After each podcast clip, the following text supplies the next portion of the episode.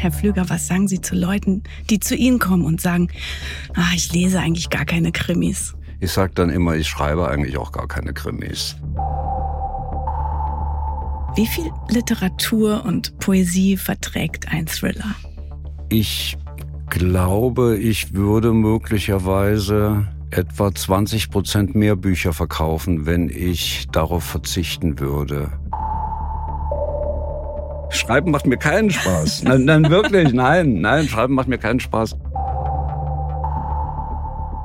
Dabei ist es lustig zu wissen, dass die Songtexte, die ich auch immer wieder zitiere, alle von mir erfunden sind.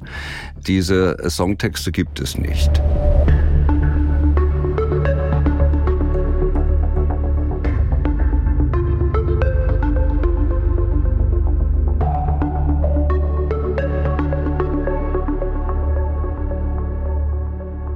Das ist der Podcast Dichtung und Wahrheit.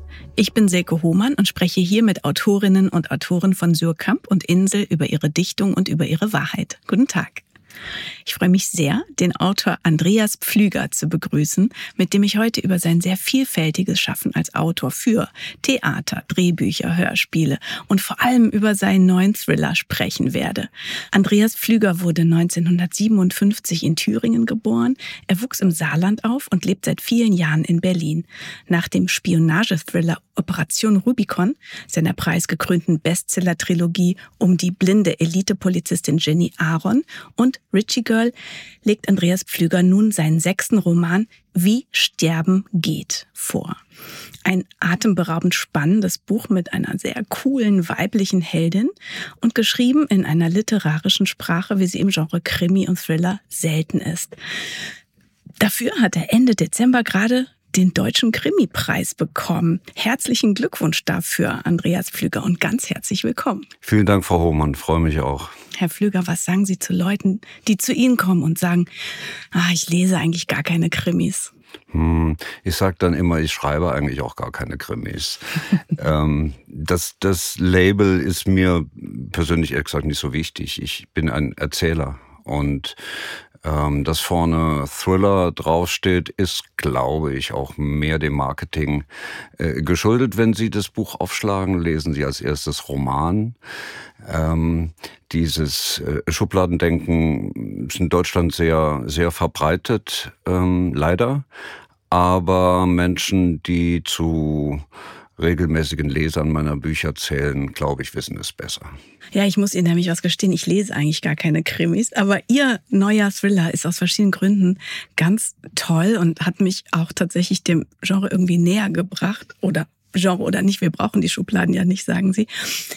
Sie nehmen uns nämlich mit auf eine literarische Reise in die graue bleierne Zeit des Kalten Krieges. Sie lassen uns teilhaben an der Ausbildung zur Top-Spionin und äh, sie weihen uns auch ein in die Arbeit der Geheimdienste. Sie haben auch als Drehbuchautor ähm, den Weimarer Tatort miterfunden, der mit den Ermittlern Lessing und Dorn, die von Nora Tschirner und Christian Ulm gespielt wurden und die unter anderem wegen der pointierten Dialoge sehr beliebt waren. Welche Kompetenzen, die man als Drehbuchautor braucht, kommen Ihnen denn beim literarischen Schreiben entgegen und umgekehrt? Ähm, komplexes Thema. Also, zunächst einmal ist ein Drehbuch keine Literatur. Ähm, ein, ein Drehbuch ähm, ist in den, den Action-Passagen sehr nüchtern abgefasst, wenngleich der Autor auch Freiheiten hat, auch in diese Passagen Poesie hineinzutun. Das habe ich immer gemacht, ähm, mehr oder weniger aus Freude am Schreiben, aber es entspricht nicht unbedingt der Arbeitsplatzbeschreibung. Dialoge in einem Drehbuch können Kunst sein, wenn sie gut sind. Und äh, das ist auch gleichzeitig eine oder es zählt zu den Dingen, die Drehbuchautoren möglicherweise auch zum Schreiben von Romanen befähigen, die Fähigkeit, Dialoge äh, zu schreiben, gute Dialoge zu schreiben. Das ist nicht ganz unwichtig. Ähm, Im Grunde genommen, glaube ich, gibt es aber nur zwei Dinge, die einen Drehbuchautor geradezu prädestinieren, um äh, ein Romancier zu werden. Ähm, das eine ist ähm, die Dramaturgie. als Drehbuchautor äh, lernen Sie das so vom mit dem Löffel auf, dass äh, das irgendwann Teil ihrer DNA geworden ist, eine Geschichte spannend zu erzählen und an den richtigen Stellen ähm, die richtigen äh, Plotpoints äh, zu setzen. Das sind Dinge, ähm, über die ich beim Schreiben von Romanen gar nicht mehr nachdenke. Das mache ich ganz automatisch. Es wird regelmäßig in, in Rezensionen über, über meine Bücher hervorgehoben, wie, wie perfekt diese Dramaturgie ist und, und äh, wie äh, filmisch das alles äh, aufeinander aufgebaut ist. Aber das ähm, passiert eher so nebenbei bei mir und, und mit, mit einer Hand in der Hosentasche. Ein Drehbuchautor kann das. Äh, aber das Aller, Allerwichtigste ist vielleicht etwas anderes. Ähm, Sie werden als Drehbuchautor für eine Menge Dinge bezahlt. Ähm, zum Beispiel verwalten sie einen Etat. Also das wissen ja viele Leute gar nicht. Ähm, ein Drehbuchautor mm, bekommt von mir aus für einen Tatort 1,5 oder 1,6 Millionen Euro in die Hand. Und da sagt der Produzent, schreiben Sie mir dafür einen Film. Also Sie müssen wissen, was kostet etwas in, in einem Drehbuch. Das ist äh, ein wichtiger Teil der Arbeit. Also zum Beispiel eine Explosion oder äh, zum Beispiel, ja, äh, oder äh, was kostet es, wenn Sie 50 Statisten nachts auf einer Straße im Regen tanzen lassen? Ne? Das heißt, Sie müssen beim Schreiben schon kalkulieren? Ja, sicher. Krass. Sie, Sie haben immer als Drehbuchautor gleichzeitig den Etat im Kopf und äh, mit der Zeit lernen Sie das und, und wissen, was kostet wie viel. Äh, und demnach können Sie dann dieses Drehbuch äh, gestalten. Und ähm, ähm, aber ein, ein das aller aller aller Wichtigste ist, äh, glaube ich, dass ein Drehbuchautor ähm, zwar für viele Dinge bezahlt wird, aber doch vor allem für eine einzige Sache. Wenn Sie einen Film sehen möchten, den Sie noch nicht gesehen haben, einen neuen Film, dann müssen Sie entweder diesen Film streamen oder Sie gehen ins Kino und kaufen sich eine, eine Karte. Wenn ich einen Film sehen möchte, den es noch nicht gegeben hat, dann kann ich das im Kopf. Das ist ein Talent. Und äh, ein guter Roman ist immer Kopfkino. Deswegen äh, können Drehbuchautoren das möglicherweise besonders gut. Sehr interessant. Wenn Sie jetzt aber sagen, also das Dialoge schreiben ist auch so ein Element, das ganz, ganz wichtig ist, frage ich mich, ist ein guter gesprochener Dialog im Film auch gute gedruckte Literatur oder muss man das anders machen? Ist dann die geschriebene Sprache doch noch mal weniger gelenkig als die gesprochene oder wie auch immer? Äh, muss man äh, tatsächlich variieren. Ähm, Filmdialoge sind äh, stärker als äh, Dialoge in, in Romanen ähm, eine Kunstsprache. Äh, wenn Sie mal die Augen schließen, zum Beispiel wenn in einem Film zwei Menschen miteinander telefonieren und sich verabreden äh, irgendwo, ähm, merken sie, dass niemand so spricht.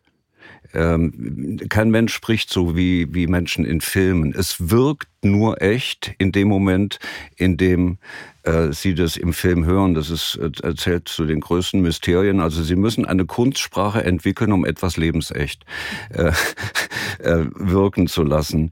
In einem Roman funktioniert das nicht ganz so. In einem Roman ähm, entwickeln die, die Worte etwas Faktisches dadurch, dass man sie liest und deswegen sind äh, Dialoge in einem Roman grundsätzlich näher am wirklichen Leben als im Film.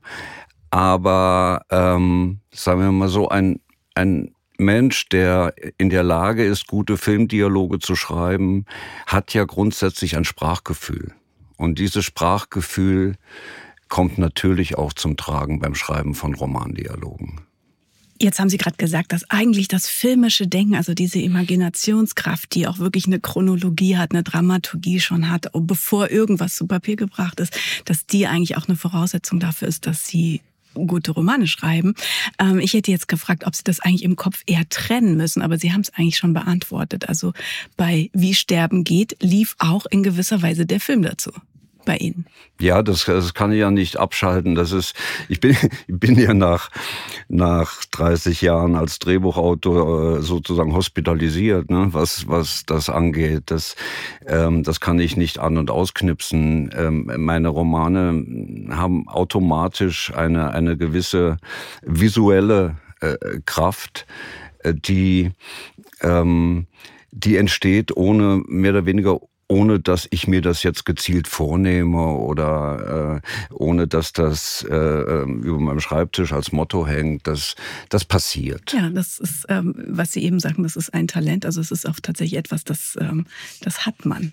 Ja, das, äh, das kann man nur begrenzt lernen. Ich äh, bin ja ähm, ähm, im Gegensatz zu sehr vielen Drehbuchautoren jemand, der nie eine Filmakademie besucht hat. Ähm, das äh, ist heutzutage wahrscheinlich ziemlich undenkbar. Heutzutage ähm, ähm, geht man an eine Filmhochschule und dann äh, macht man dort die Masterclass äh, Drehbuch und, und lernt das von der Pike auf.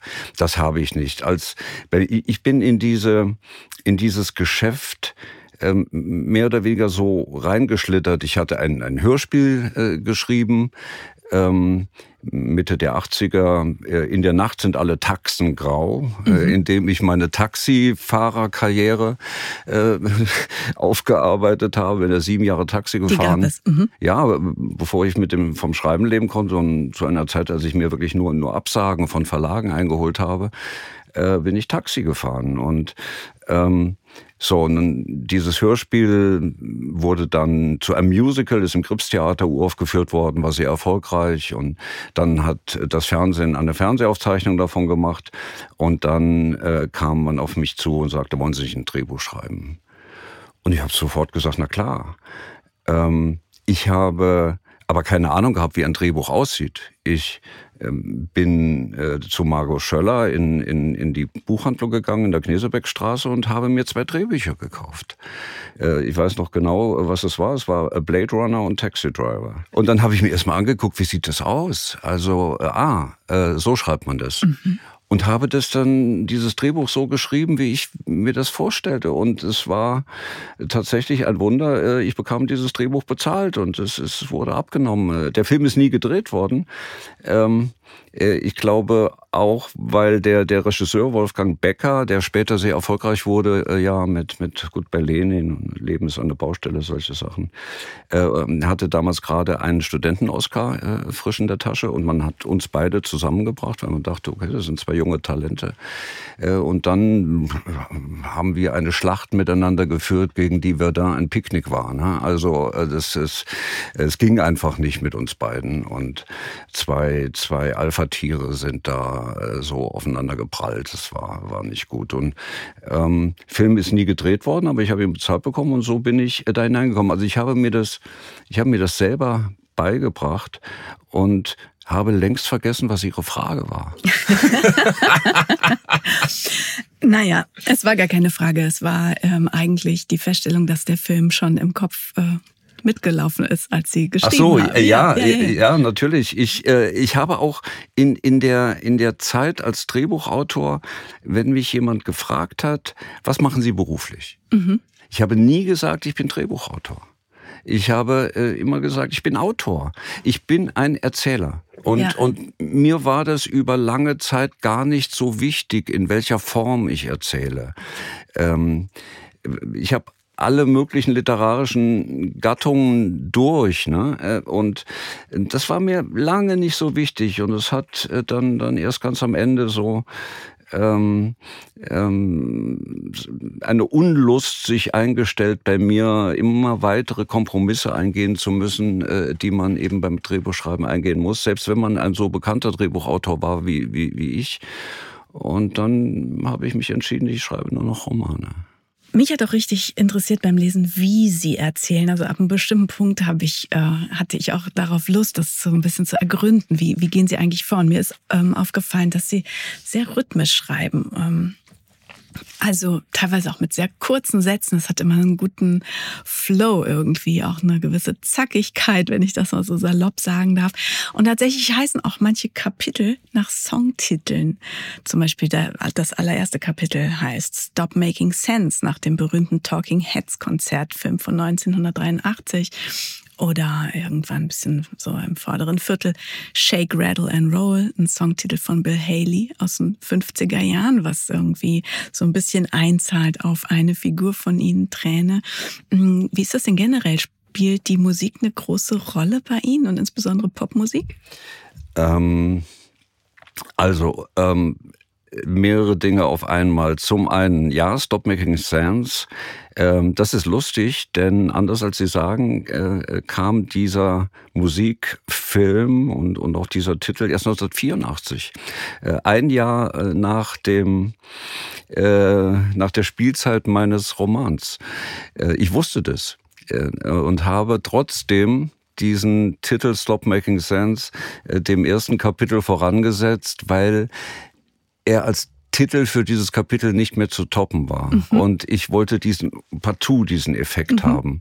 Äh, manchmal biege ich mir dann äh, die, die Wirklichkeit ein bisschen äh, zurecht. Also historisch äh, äh, hätte sie diesen Song gar nicht hören können 1983, als sie, als sie das tut. Vielleicht können wir uns darauf einigen, dass das Konzert, aus dem sich der Film ja speist, 1983 und das sozusagen schon in der Welt war. Das ist, äh, darauf kann ich mich jederzeit verständigen.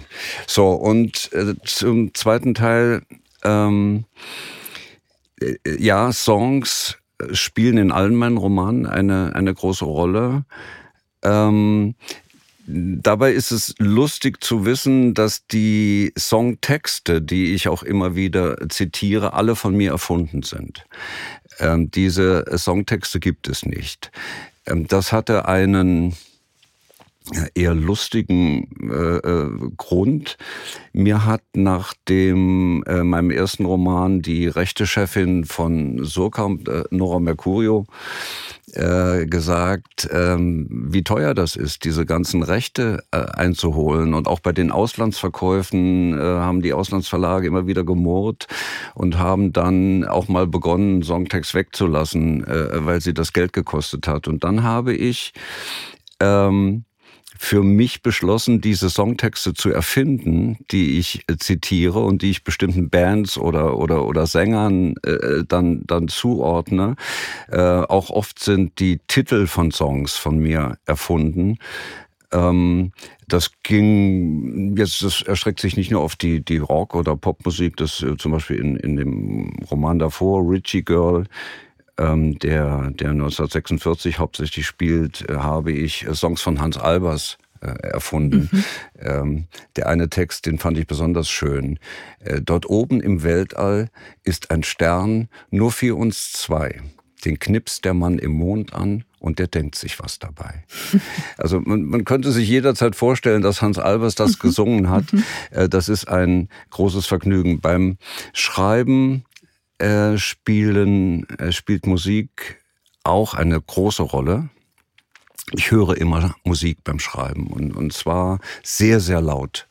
Ähm, ich äh, habe extra mein Arbeitszimmer abdämmen lassen, äh, damit die Nachbarn äh, sich nicht beschweren können, äh, die über mir wohnen und unter uns.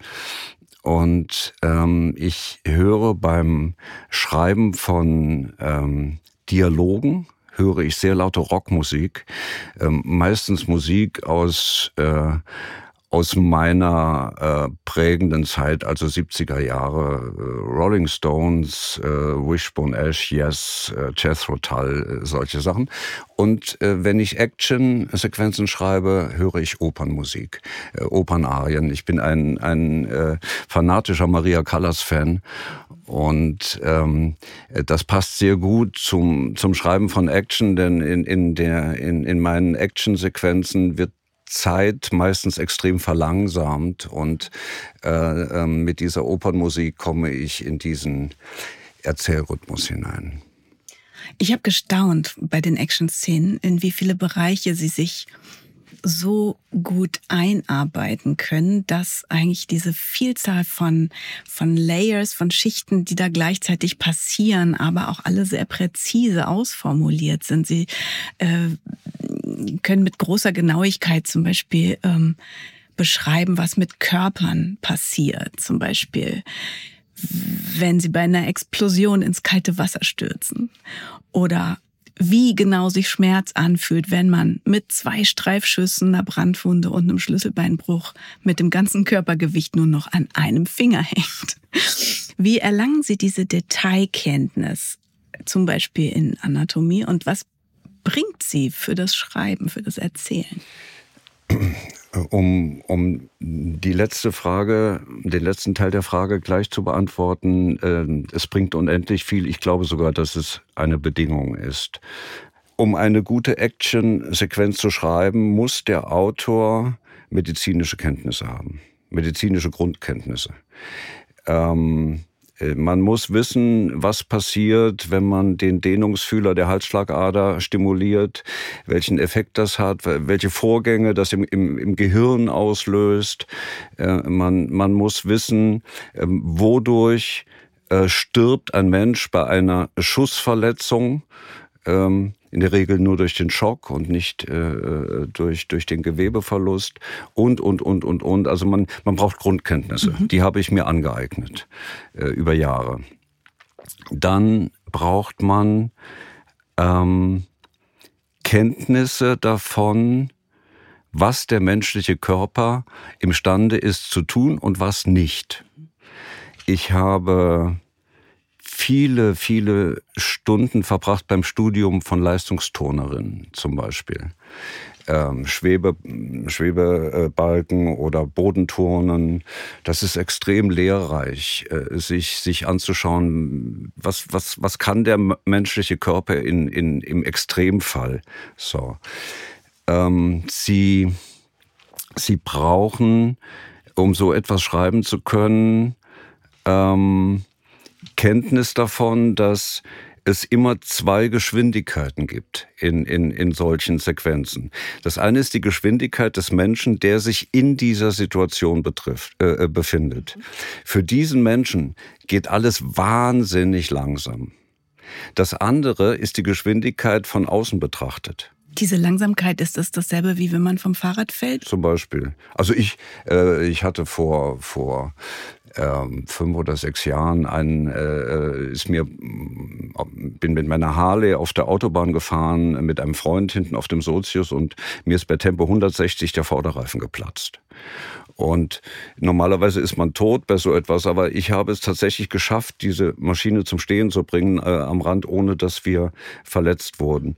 Und das dauerte so etwa fünf bis sechs Sekunden, bis ich diese Maschine äh, einigermaßen so kontrollieren konnte, dass ich, äh, dass wir nicht mehr in Lebensgefahr waren. Und diese fünf, sechs Sekunden, die, die waren wie Stunden. Also was mir, mir ist wirklich, äh, äh, ich habe in aller Ruhe äh, darüber nachgedacht, ja, du wirst jetzt sterben, okay, das äh, ist vollkommen unausweichlich.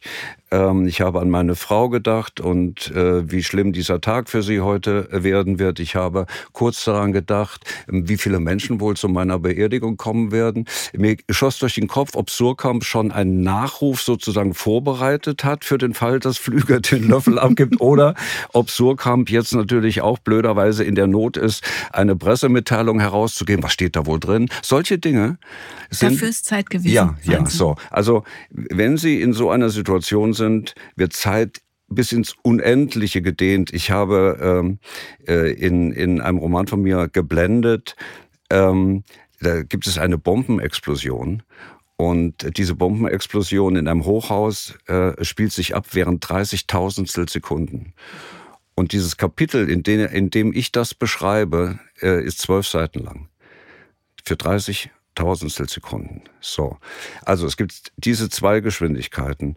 Das bedeutet, Sie müssen als Autor beide Geschwindigkeiten zusammenbringen. Sie müssen immer wieder diese Geschwindigkeiten variieren. Also im, im einen Moment ist etwas irrsinnig langsam und dann beschleunigt es äh, äh von 0 auf 250. So, dann wird diese Geschwindigkeit wieder, wieder weg und so weiter.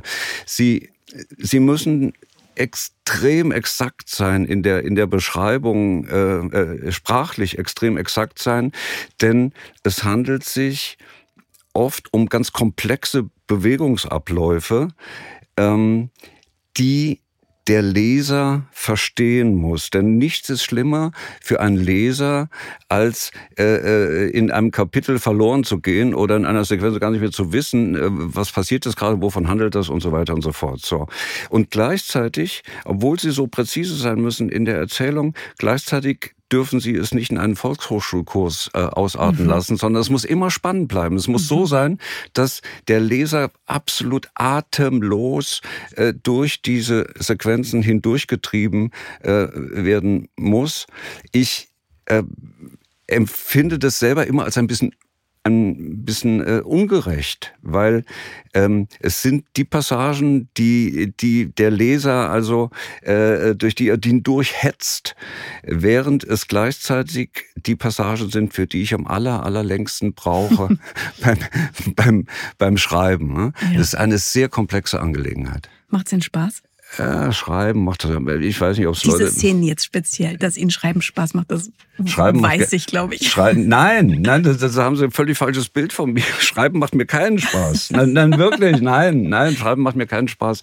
Äh, ich, ich, äh, ähm, ich bekomme relativ häufig Post von, von jungen Autoren oder Autorinnen, die, die sich erhoffen, dass ich mal etwas lese von ihnen oder ähm, dass ich ihnen einen Rat geben kann, solche Dinge. Was ich manchmal tue. Und äh, ich werde immer sofort misstrauisch, wenn die mir dann schreiben, äh, schreiben macht mir so viel Spaß. Mhm. Ähm, ich habe das schon mal in, in, in äh, einem Interview gesagt, aber ich wiederhole das gerne noch einmal. Ähm, Reinhold Messner hat mal auf die, die Frage, ob das Besteigen von 8000 dann Spaß macht, gesagt, ja, Spaß. Heutzutage muss alles Spaß machen. Also, also die Beziehung muss Spaß machen, der Sex muss Spaß machen, das Hobby muss Spaß machen, die Arbeit muss Spaß machen. Also, wissen Sie was? Äh, der Profi fängt da an, wo der Spaß aufhört. Mhm. Das ist Schreiben. Mhm. Also, also das Schreiben, äh, es ist ein, ein Bedürfnis. Einverstanden. Äh, es ist manchmal eine Gier. Ähm, es ist ein, eine, eine Obsession aber ich würde niemals äh, behaupten, dass ich äh, beim Schreiben äh, Spaß habe. Zum Beispiel meine Dialoge zum Beispiel, aber das war schon in der Zeit als Drehbuchautor so, ja, die sind zum Teil bestimmt witzig, aber ich würde niemals lachen, wenn ich einen, einen Dialog schreibe. Das, das, man nimmt den Gag so lange auseinander und setzt ihn wieder neu zusammen, also bis es dann perfekt ist. Das ist, das ist Arbeit. Und das Schreiben von Actionsequenzen, um darauf zurückzukommen, ist eine ähm, eine sehr mühsame ähm, und sehr fordernde, sehr anstrengende äh, Sache, wenn ich äh, Actionsequenzen, manch, manche meiner Actionsequenzen sind, sind sehr lang und, und dementsprechend habe ich dann auch mal ein, manchmal zwei Tage äh, mit, mit, mit einer dieser Sequenzen zu tun. Und wenn ich dann abends Feierabend äh, mache und zu, zu meiner Frau äh, komme, äh, nach vorne, weil wir, wir ich habe im, im Seitenflügel meiner äh, unseres Hauses habe ich einen, einen, eigenen Arbeitstrakt mit, mit Besprechungsraum und, und, und Büro und solchen Sachen. Und äh, wenn ich dann zu meiner Frau gehe, dann bin ich wie durchs Wasser gezogen. Dann, dann habe ich das Gefühl, ich habe im Bergwerk gearbeitet an, an, an diesem Tag. Ja, die Literaturkritik ist sich ja auch einig, dass sie immer um frische Sprachbilder bemüht sind, dass sie Klischees vermeiden, keine Schablonen verwenden. Und ich habe mich gefragt, ob das vielleicht auch genau das ist, dass man in die Sache so reingeht und so präzise bleibt, als erlebte man es oder als dächte man es zum ersten Mal. Deshalb liegt da auch noch nichts Vorgefertigtes so rum, was man heranziehen könnte. Das ist alles wie neu. Deshalb liest es sich auch so frisch, ja, ja, so gut und so schnell. Es ist ja so. Ich, äh, äh, das ist ja das, das ist doch eigentlich der Grund, wes, weshalb ich schreibe, dass ich andauernd überrascht werde von, von meinem eigenen Text. Ich habe neulich mal so, so ganz flapsig auf, auf Facebook ein Foto von mir gepostet, wo ich vor meinem äh, Schreibtisch äh, vom Monitor sitze und lehne den Kopf zurück, äh, schließe die Augen ähm, äh, und, und habe darüber geschrieben, äh, äh, wenn man von seinem eigenen Text nicht überrascht wird, dann sollte man es lassen. Mhm. Da, da, da, ist schon was dran. Also ähm, ähm, ich, ich bin auch kein Autor, der mit einem mit einem Riesenplan äh, in so einen Roman geht. Also ähm, als Drehbuchautor arbeitet man so. Also bevor das eigentliche Drehbuch geschrieben wird, hat man ähm, ein, ein, ein so richtig, also eine Roadmap, Bildertreatment, da, da steht schon alles, sagen wir mal so, sind schon, die Szenen sind schon aufgelöst und äh, alles steht in Stichworten da, man, man arbeitet das dann noch ab. Ne? Ähm, und so arbeite ich als, als Romanautor überhaupt nicht. Ich gehe mit einer relativ vagen Idee in diesen Roman. Also hier bleiben wir mal bei Wie Sterben geht.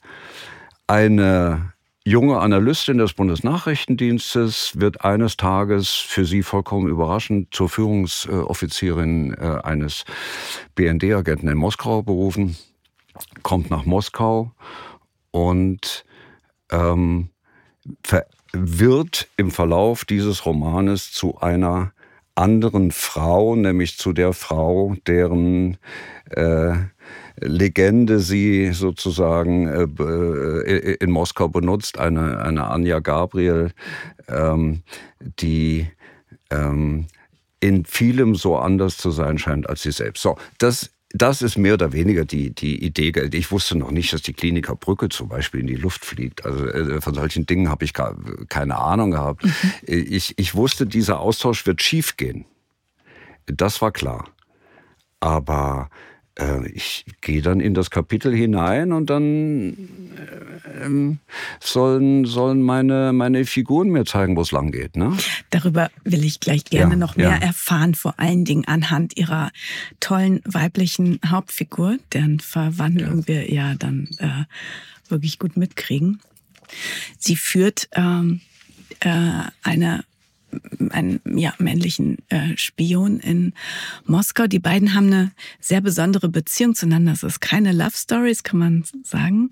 Ähm, aber es ist auch eine Beziehung, die, die auch stark über kulturelle Interessen, glaube ich, oder ja, über, über eine geistige Schwingung, die sie miteinander teilen, funktioniert. Und er schreibt ihr, äh, relativ weit äh, am Schluss ein Brief. Wir verraten, wir spoilern nicht, aber ich möchte gerne daraus vorlesen, denn es kommt ein Gedicht darin vor. Und ähm, Rem Kukura heißt er und äh, er hinterlässt dir einen Brief und das steht drin, was du und ich füreinander sind, wie soll ich das beschreiben? Du könntest meine Tochter sein, aber was uns verbindet, ist so viel mehr. Ich habe lange nach Worten gesucht und keins erschien mir angemessen. Anna Achmatova konnte das besser.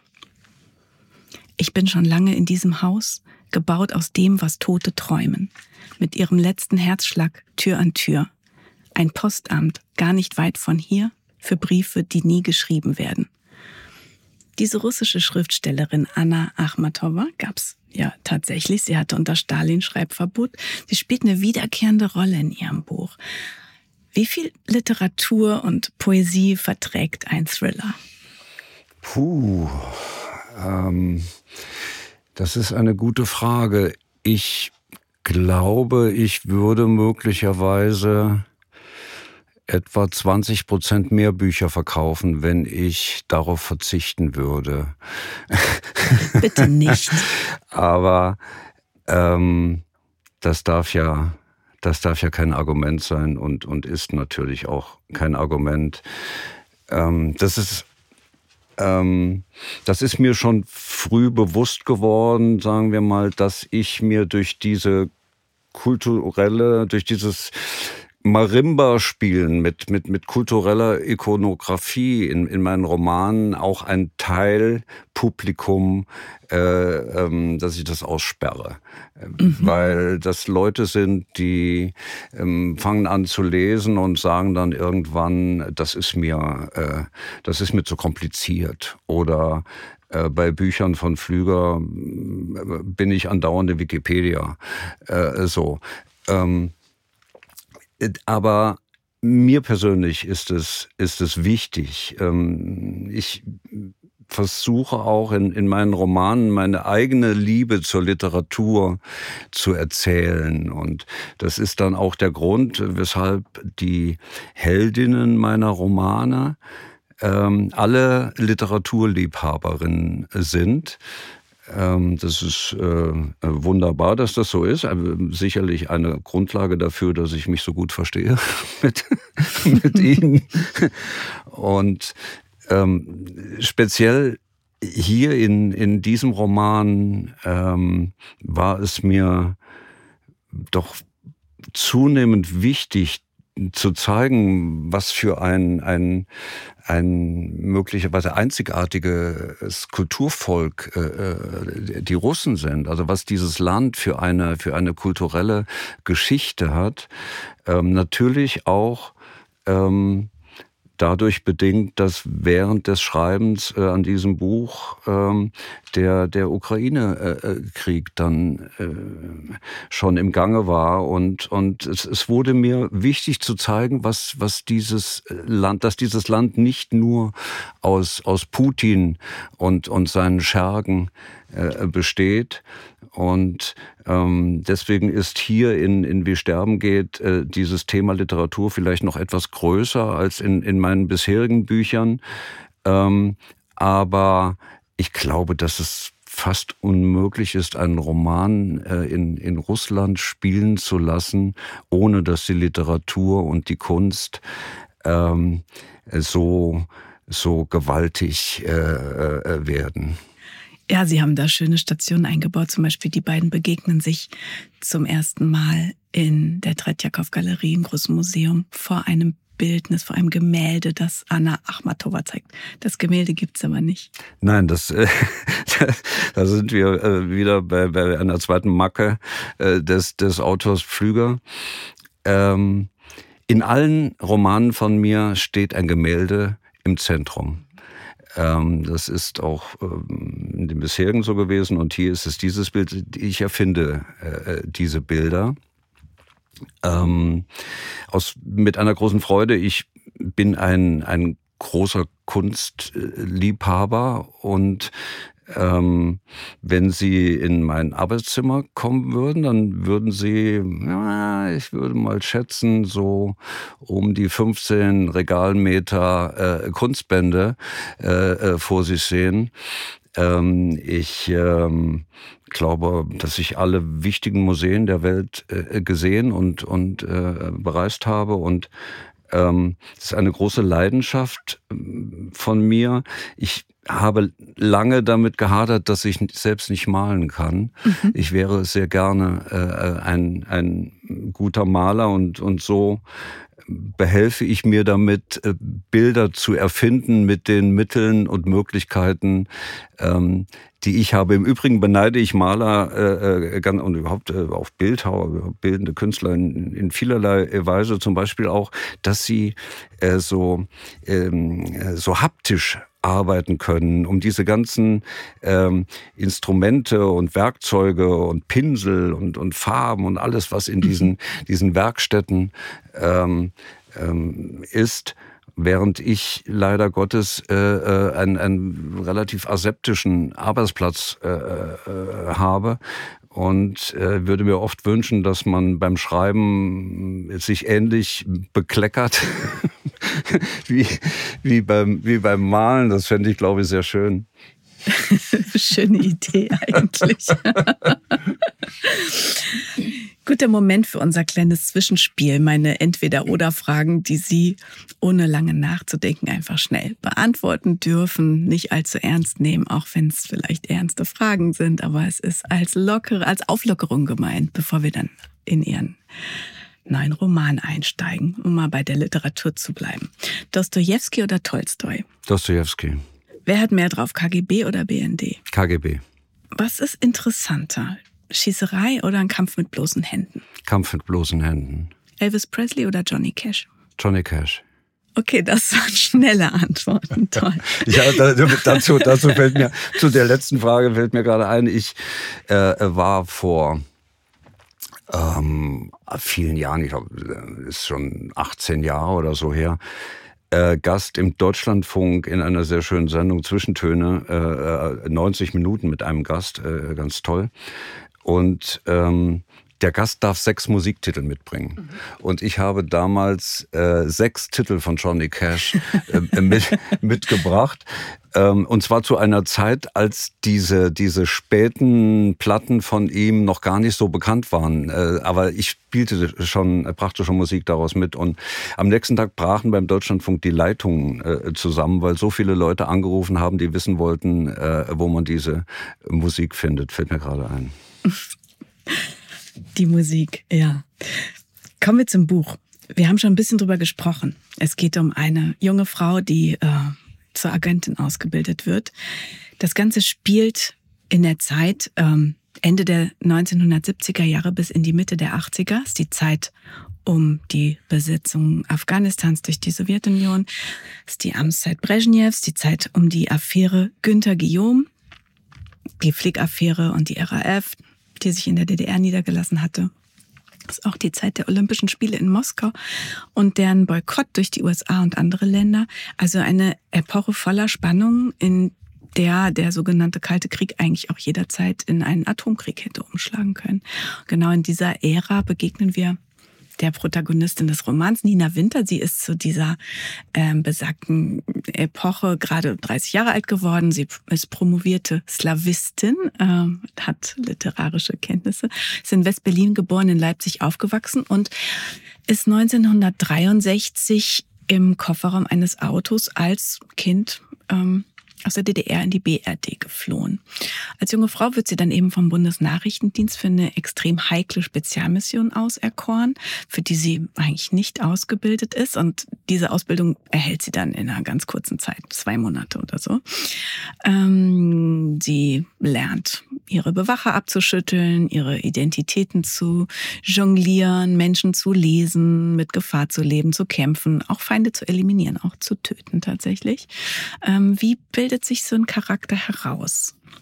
Wie der von Nina Winter. Wie oft formen Sie auch um während des Schreibens oder formt er sich von selbst? So ein bisschen so, sagten Sie das ja vorhin schon. Naja, ähm, am Anfang eines, eines Romanes ist meine Hauptfigur selbst mir noch, noch äh, sehr fremd. Also ich fremdle im, im wahrsten Sinne des Wortes mit ihr. Ähm, äh, ich mm, werde dann nach und nach immer wieder überrascht äh, von ihr. Also ich erinnere mich genau an den Moment, als es passiert ist in, in diesem Roman, nämlich ähm, sie, sie kommt am Anfang dieses äh, Buches in Berlin an und äh, kommt in das Hotel. Und ich wusste bis dahin gar nicht, was passiert jetzt. Und habe ohne nachzudenken äh, geschrieben, äh, sie zog ihre Sportklamotten an.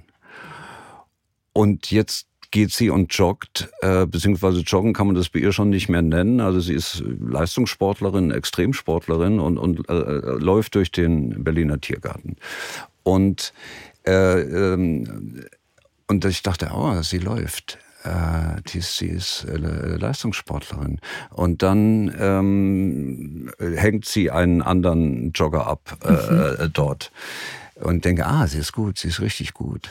und, und da äh, da macht es so zum ersten Mal bei mir Klick, weil, weil ich dachte, ja, Menschen, die, die Leistungssport betreiben, äh, auch auf dem Level von, von Nina, wie wir später hören, war sie vierte der Europameisterschaften der Frauen 1977, aber nur weil sie gestürzt ist. Äh, sie hätte äh, offensichtlich gewonnen. Äh, Menschen, die so ähm, ähm, sind, die, die, die sind auch in der Lage, über eine Schmerzgrenze mhm. zu gehen. Und das hat mir gefallen. Also ähm, die, die Hauptfiguren meiner Romane gehen alle über eine gewisse Schmerzgrenze äh, in einem psychischen, aber auch in einem rein physischen Sinne. So, und habe ich gedacht, okay, das ist gut, das ist interessant. Und, ähm, und dann ähm, äh, kam diese Explosion auf der Brücke. Ähm, man kann das ja verraten, weil es ist ja, man findet ja keine Rezension dieses Romans, ohne dass gleich geschrieben wird, Flüger sprengt die Klinikerbrücke in die Luft. Und ähm, das war für mich ganz, ganz wichtige äh, Sache, ähm, ich hätte möglicherweise und hatte zuerst auch mit dem Gedanken gespielt, das erst später zu erzählen.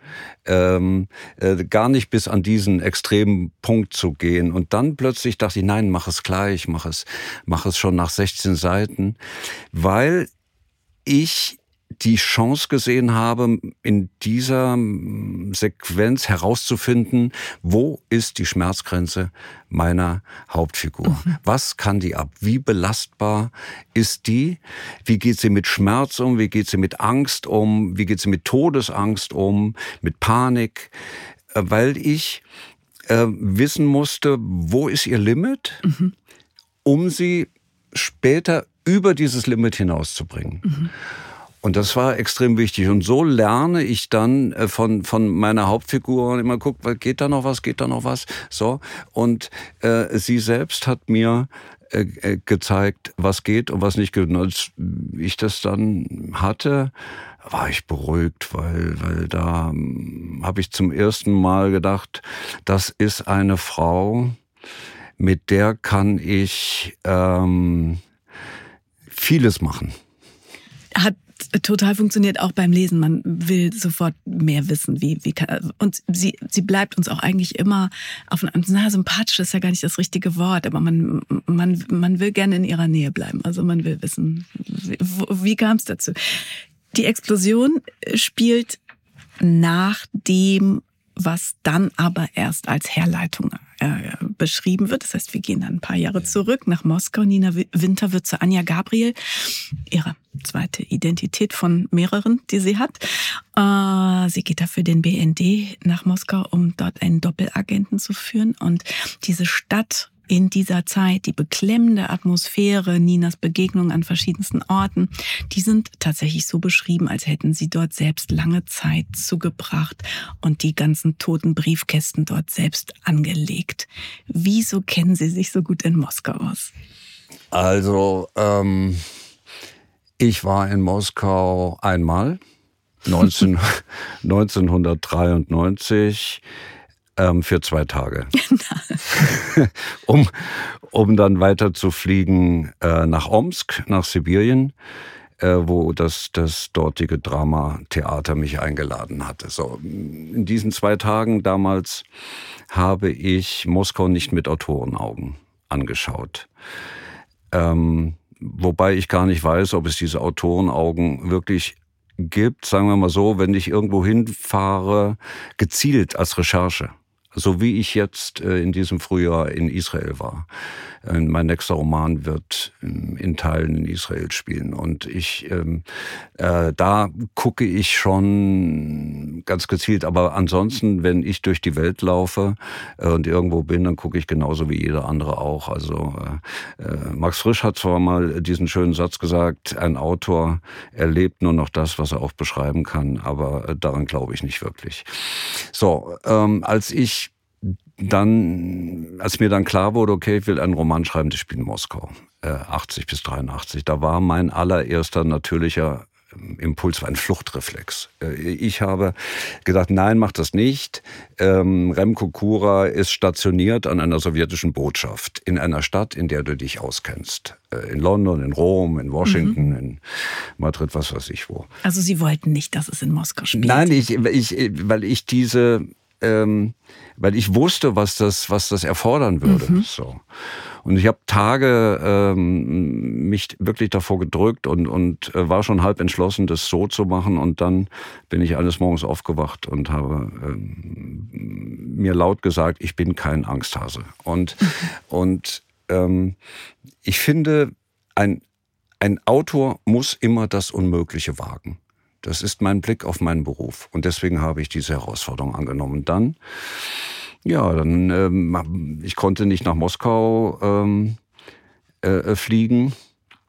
weil wegen des Krieges, es, es hat sich verboten und äh, dann musste ich natürlich lesen wie ein Verrückter, äh, bin dann auch sehr weit so in der Zeit zurückgegangen, so Walter Benjamin, Moskauer Tagebuch, Schlögel, Moskau lesen, solche Sachen ähm, und habe ähm, einen alten Falk-Stadtplan aus dem Jahr 1977 aufgetrieben, mhm. äh, habe äh, äh, diese Stadt dann wirklich, ich habe diese Stadt inhaliert. Ich, ich bin bis heute, ist es so, Sie könnten mir einen beliebigen Punkt in, in Moskau nennen und sagen, äh, fahr bitte mit der U-Bahn oder fahr mit dem Auto von mir aus äh, von, sage ich jetzt mal, von Bolschoi zur Lomonossow-Universität mit der U-Bahn.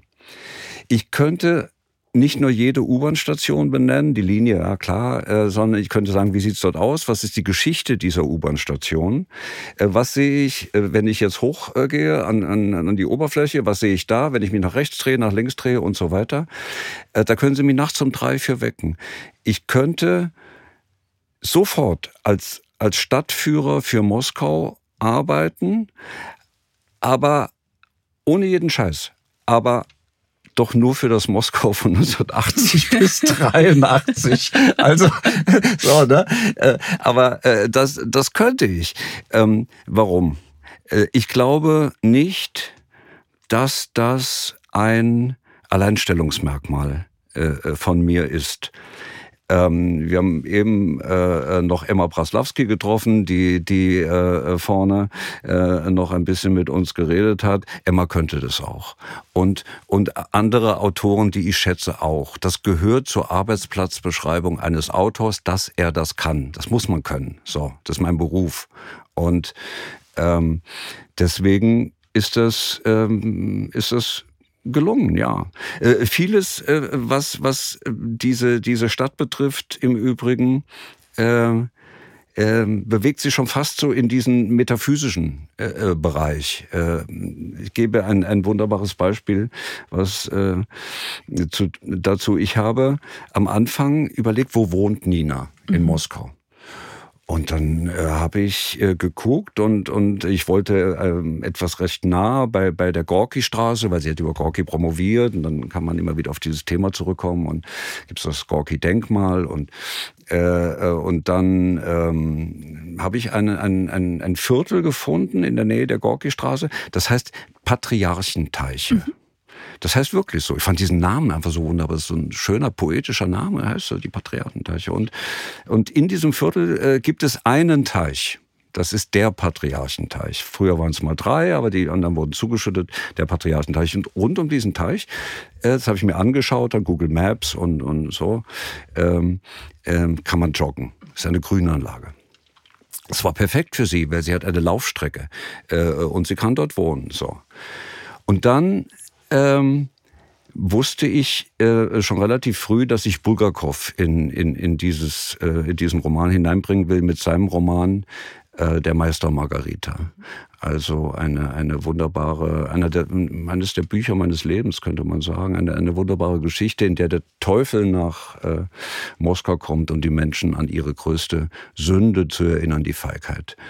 Und nun, dieses Buch habe ich gelesen mit, mit Anfang 20, mhm. seitdem nie wieder und habe diesen Roman wieder in die Hand genommen und schlage dieses Buch auf und gleich am Anfang äh, äh, steht drin, die Geschichte beginnt an den Patriarchenteichen. Äh, sogar am Teich selbst, äh, auf einer Parkbank. Das ist der Anfang des Romans. Mhm.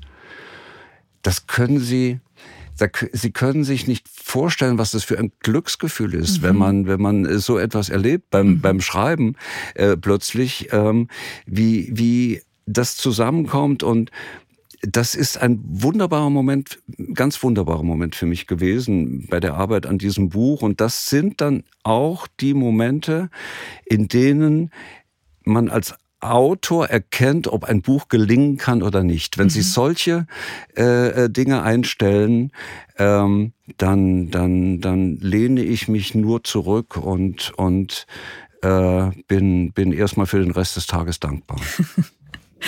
Wir haben jetzt einen kleinen Einblick gekriegt in Ihre wahnsinnige akribische Recherchearbeit, die sich aus ganz vielen Dingen speist, nicht nur aus irgendwie äh, Registern, sondern auch eben aus Literatur und eigenen Beobachtungen und so weiter. Ganz besonders detailliert ähm, und besonders kenntnisreich ist ja Ihr Wissen über, über Geheimdienste, über den BND. Sie ähm, sind befreundet mit Bodo V. Hechelhammer, ein einem deutschen Historiker und langjährigen Mitarbeiter des Bundesnachrichtendienstes, der von 2010 bis 2021 als Chefhistoriker das historische Büro des BND leitete und mit Hans-Ludwig Zachert, einst Leiter der BKA Spionageabwehr und später BKA-Präsident. Kaum ein Autor kennt die Gesetze und die inneren Strukturen der internationalen Geheimdienste so gut wie Sie. Sie haben da tatsächlich auf eine Art Zugang. Auch die Mitarbeitenden des BND sind beeindruckt von ihrer unermüdlichen Recherchearbeit, habe ich äh, gehört. Was fesselt Sie an Geheimdiensten? Was beeindruckt Sie am BND, CIA oder KGB? Sind das diese Parallelwelten und warum braucht der Mensch überhaupt diesen Thrill?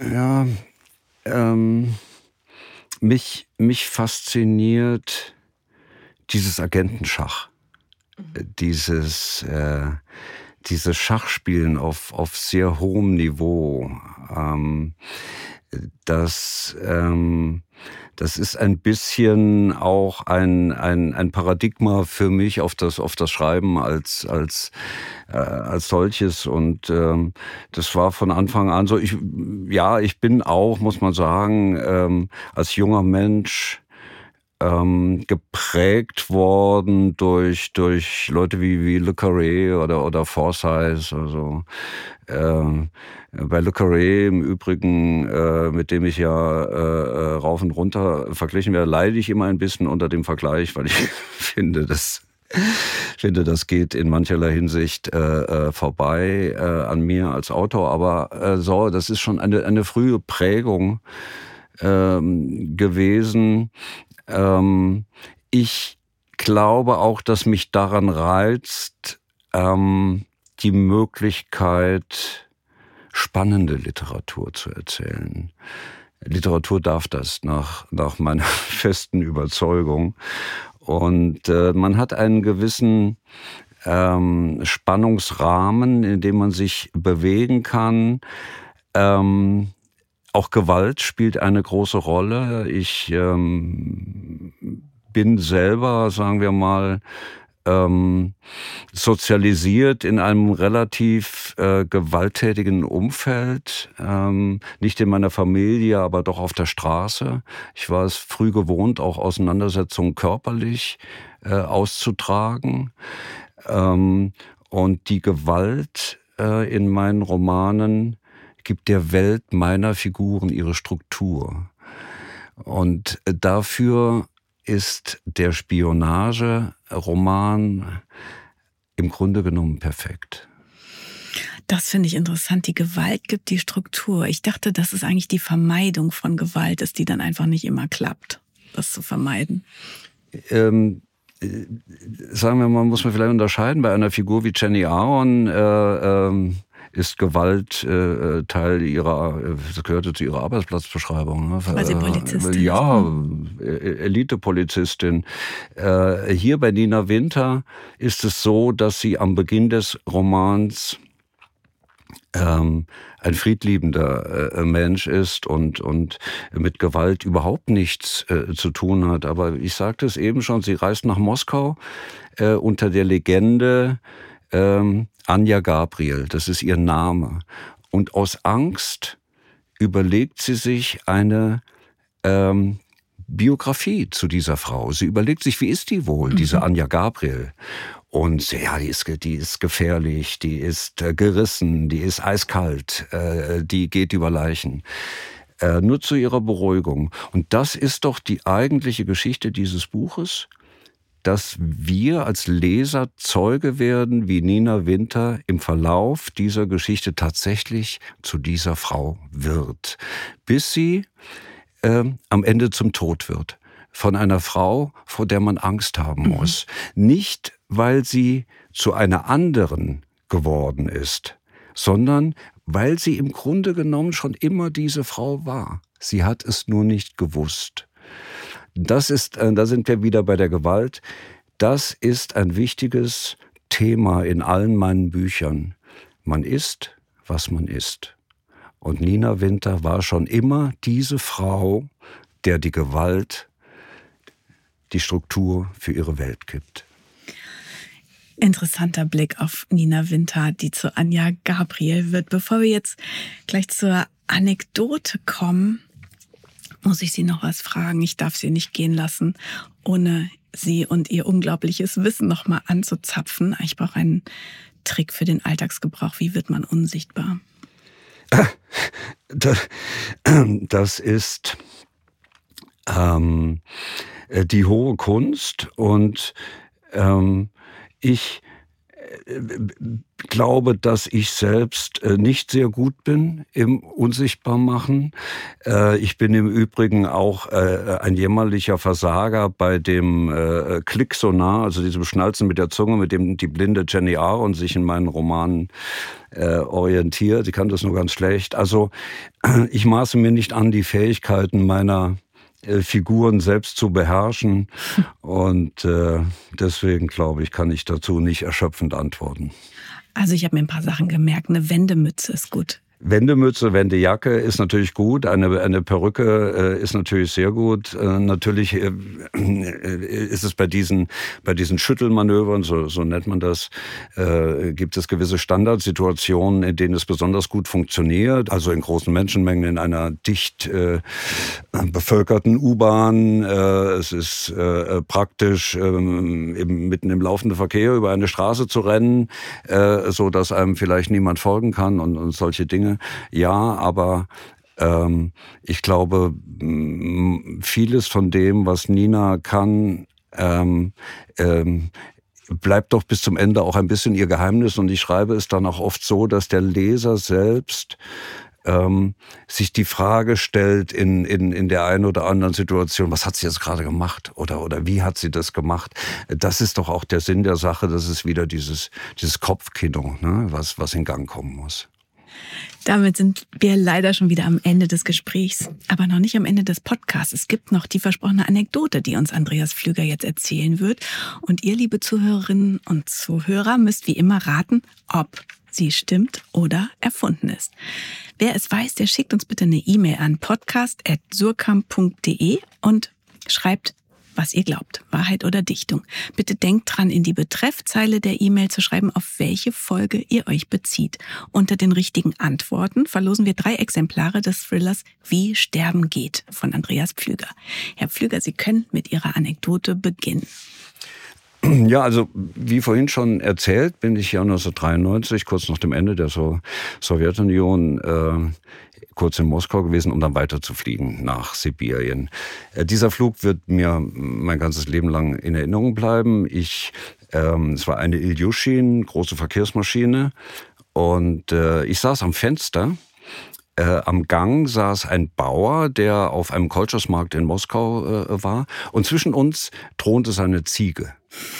Ähm, und ähm, ich saß da so und, und äh, guckte hoch. In, in, Im Mittelgang dieses Flugzeuges hingen Halteschlaufen. Und das Flugzeug wurde immer voller und voller, äh, bis ich dachte, das kann alles nicht mehr funktionieren. Aber äh, Menschen haben im Gang dieses Flugzeuges gestanden, sich an den Halteschlaufen festgehalten und äh, Stehplatz nach Sibirien und die Maschine hob ab. Äh, mit Mühe, aber sie, sie hob ab und äh, diese Menschen standen auf dem ganzen Flug äh, von, von Moskau bis Omsk. Ähm, ich bin eigentlich kein ängstlicher Mensch und, und auch beim Fliegen sowieso nicht, aber mir wurde schon sehr, sehr mulmig, weil, weil wirklich beim Start ist, ist ich habe das Gefühl gehabt, die Maschine kommt gar nicht mehr hoch. Ähm, dann irgendwann waren wir in der Luft und ich hatte eine einzige äh, deutsche Lektüre äh, mitgenommen, nämlich einen Stern, den ich am Flughafen in Deutschland gekauft habe. Ich schlage diesen Stern auf und das Erste, was ich sehe, ist eine Titelgeschichte mit äh, Foto. Diese Geschichte hieß Stehplatz nach Sibirien. und sie handelte davon, dass jedes Jahr auf der Strecke Moskau-Omsk Dutzende von Verkehrsmaschinen äh, abstürzen, äh, von denen man nie wieder hört. Entweder weil sie zum Beispiel kein Benzin mehr haben, auch Maschinen, die einfach aus Benzinmangel mitten in der Tundra äh, landen und so weiter und so fort und endlos viele Todesfälle. Also da war ein, ein äh, Foto von einem Mann, der Tränen überströmt in die Kamera schaute. Und es war ein russischer Pilot einer, einer Verkehrsmaschine, der erzählt hat, dass äh, die Piloten gezwungen wurden, die defekten Instrumente dieser alten sowjetischen Maschine äh, auf äh, Flugzeugfriedhöfen in der Umgebung von Moskau auszubauen, aus kaputten Flugzeugen, um sie einzubauen in die Flugzeuge, die, die sie jetzt fliegen. Und die Ehefrau dieses Mannes sagte also jedes Mal am Abend, bevor er wieder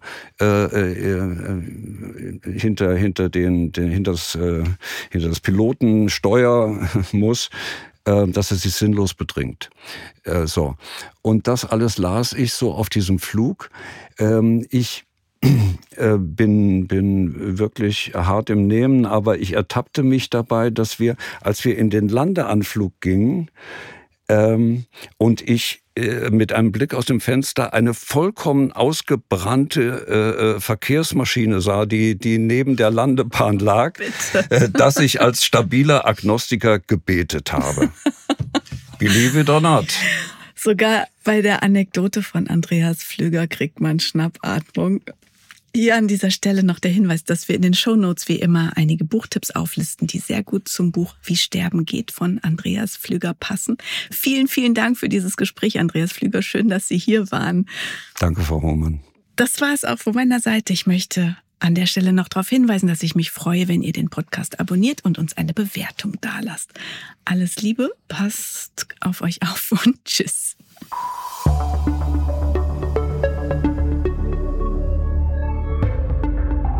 Dichtung und Wahrheit ist ein Podcast der Verlage Surkamp und Insel, produziert von Bosepark Productions.